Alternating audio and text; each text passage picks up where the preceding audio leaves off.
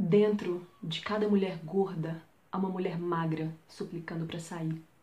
Fora de cada mulher gorda há uma mulher mais gorda ainda suplicando para entrar.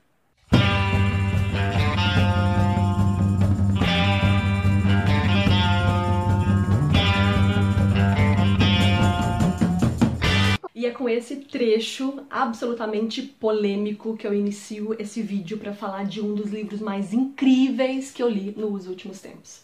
Gente, de verdade, eu devorei isso aqui em dois dias, eu não conseguia parar. A narrativa é intensa, é frenética e sério, se você tem esse livro na sua casa, meu querido, pare tudo que você está fazendo agora e vai ler. É sério, vai por mim. Isso aqui é genial. E uma das coisas que me deixa mais feliz desse livro é por ser um livro nacional e contemporâneo, porque ele foi publicado em 2011. E eu fico muito feliz porque atualmente uma das discussões que eu mais tenho visto nas redes sociais e no meio das pessoas que falam sobre livros é sobre autenticidade, sobre originalidade. E vamos pensar que os autores contemporâneos e novos, eles devem beber na fonte dos clássicos e dos cânones, porque isso é importante para a construção uh, de qualquer texto e para a construção literária. Mas o que a gente tem visto é o que a gente tem visto são produções muito assim mais do mesmo. A gente não tem visto nada de muito original nas obras. Esse, por exemplo, é um livro policial, é um livro de investigação, de suspense, e você pensa, tá, os livros de um modo geral que falam, né, os livros desse gênero de um modo geral, eles basicamente colocam um crime e durante todo o livro você tem que desvendar quem que é o assassino. Mas aqui não. O que, que o Jô Soares faz de forma magnífica? Nas, no primeiro capítulo ele já te fala, olha, o assassino é esse, ele tem esses problemas e ele foi motivado a assassinar por esses motivos. Então a gente já conhece tudo sobre o cara logo de cara. E o que vai, na verdade, trazer todo o movimento para essa trama e para esse livro é o passo a passo e acompanhar as investigações de uma equipe. Então a gente já sabe tudo sobre esse assassino. O legal é acompanhar as deduções, os raciocínios e a forma com que a equipe conduz esse caso. Então aqui nesse livro nós temos Brasil, mais precisamente Rio de Janeiro, final da década de 30, então era Vargas, período do Estado Novo, então todo esse movimento, todo esse pano de fundo histórico é muito importante para a obra.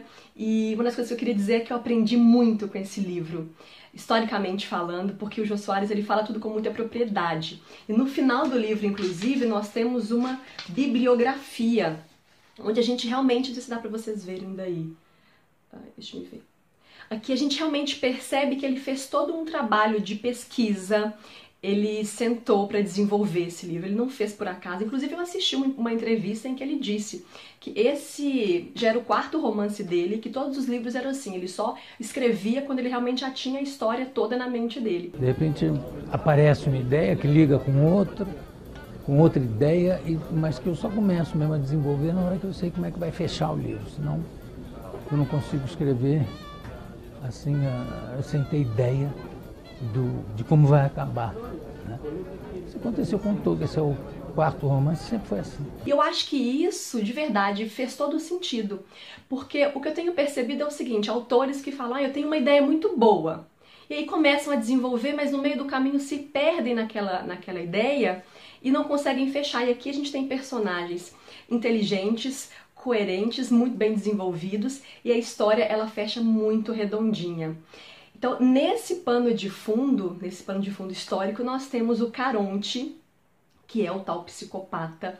Ele é um músico frustrado, ele é apaixonado por música clássica, então aqui a gente já tem esse tom, essa ambientação é, musical muito interessante, muito cativante. Aqui a gente tem uma, uma trilha sonora, uma trilha sonora, perdão, pronta.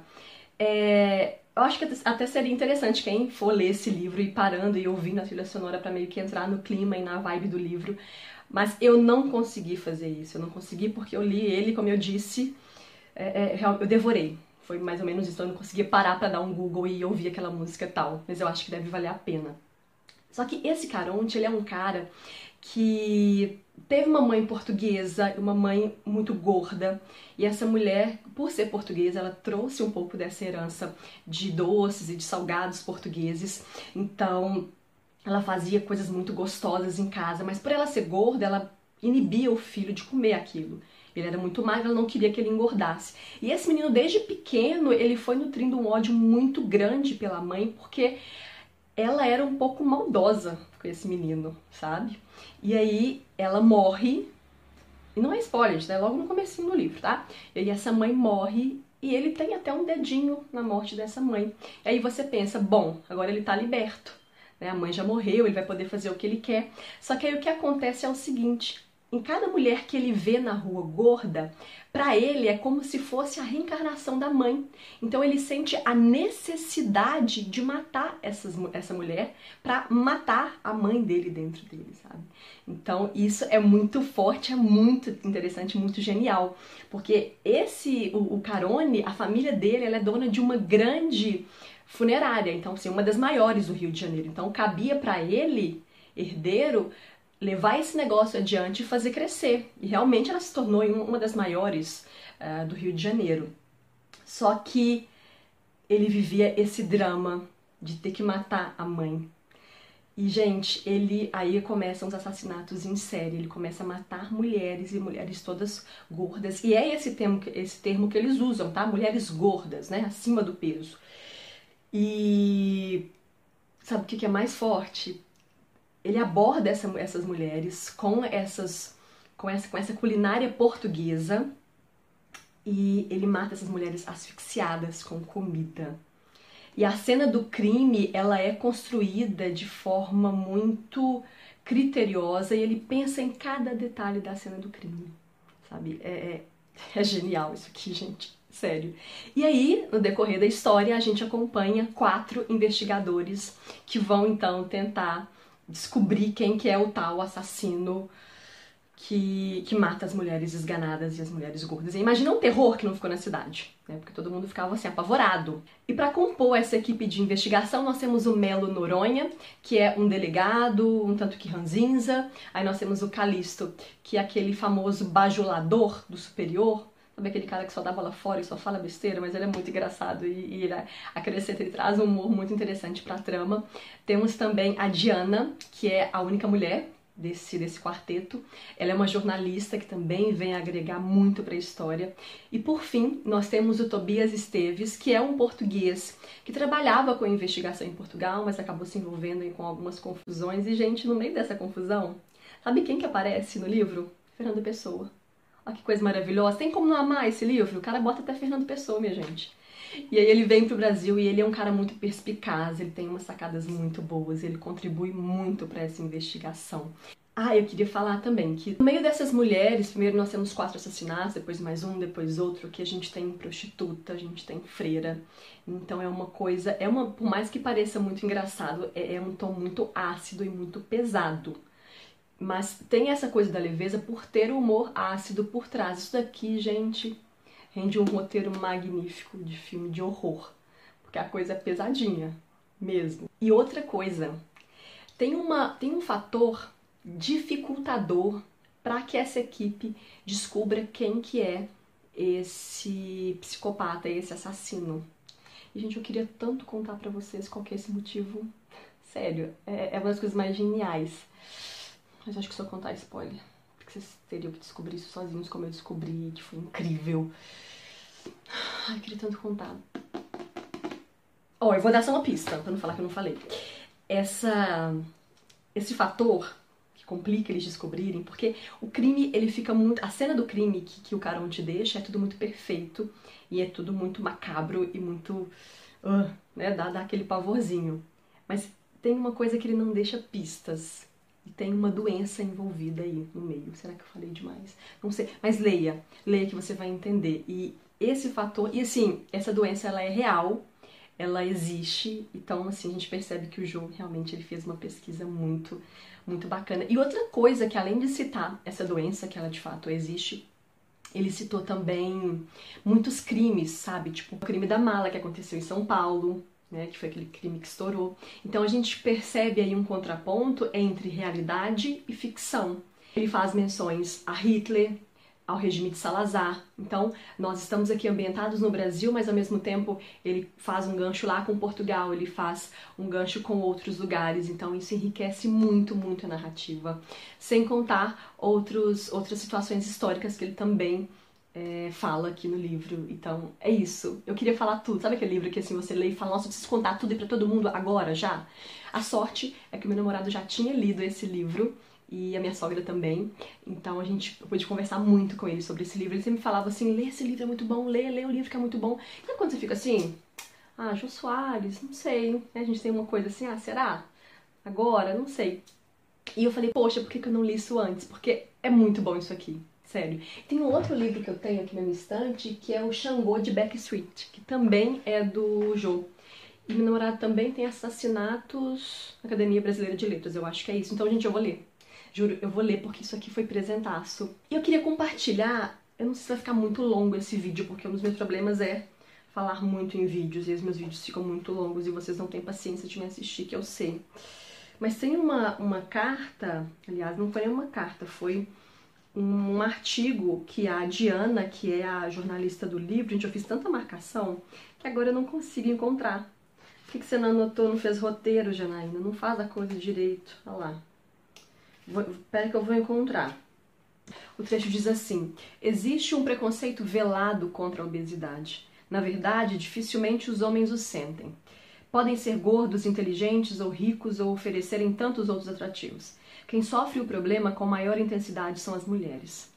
As mulheres gordas. O leitor pode se escandalizar com o uso da palavra gorda. Os eufemismos mais comuns são cheinha, forte, grande e o mais ousado, gordinha.